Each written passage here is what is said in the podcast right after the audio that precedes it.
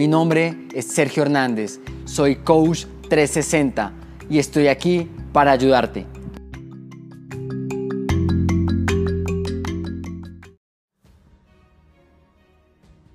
Hola, hoy te quiero contar cuáles son las estrategias y las soluciones posibles que puedes llegar a implementar para quitarte las creencias limitantes de tu vida.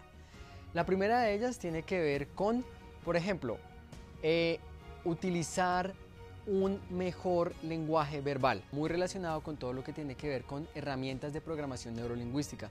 Así es que te invito a que leas acerca de Richard Bandler, que es el padre de la programación neurolingüística. Hay muchísimos libros de programación neurolingüística. Puedes entrar a investigar o puedes visitar mi sitio web porque allí vas a encontrar muchísima información al respecto y entender que este tipo de creencias simplemente tienen que ver muchísimo con el lenguaje corporal, verbal y no verbal.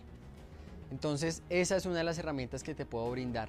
Dos, ten en cuenta cómo estás enfocando tus creencias.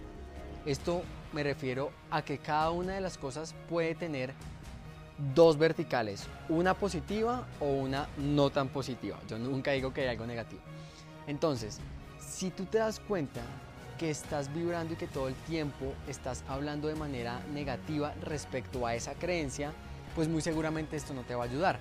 Cambia tu lenguaje, cambia tu foco y verás cómo cambias el significado de todas las creencias que puedas llegar a tener.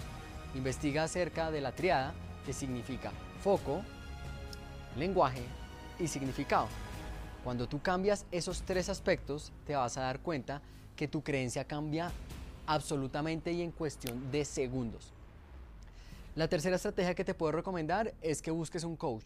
Este tipo de profesionales están absolutamente entrenados y te van a ayudar rápidamente a cambiar la creencia limitante. La cuarta estrategia o el cuarto consejo que te puedo dar es que busques acerca de libros de autoayuda o superación personal.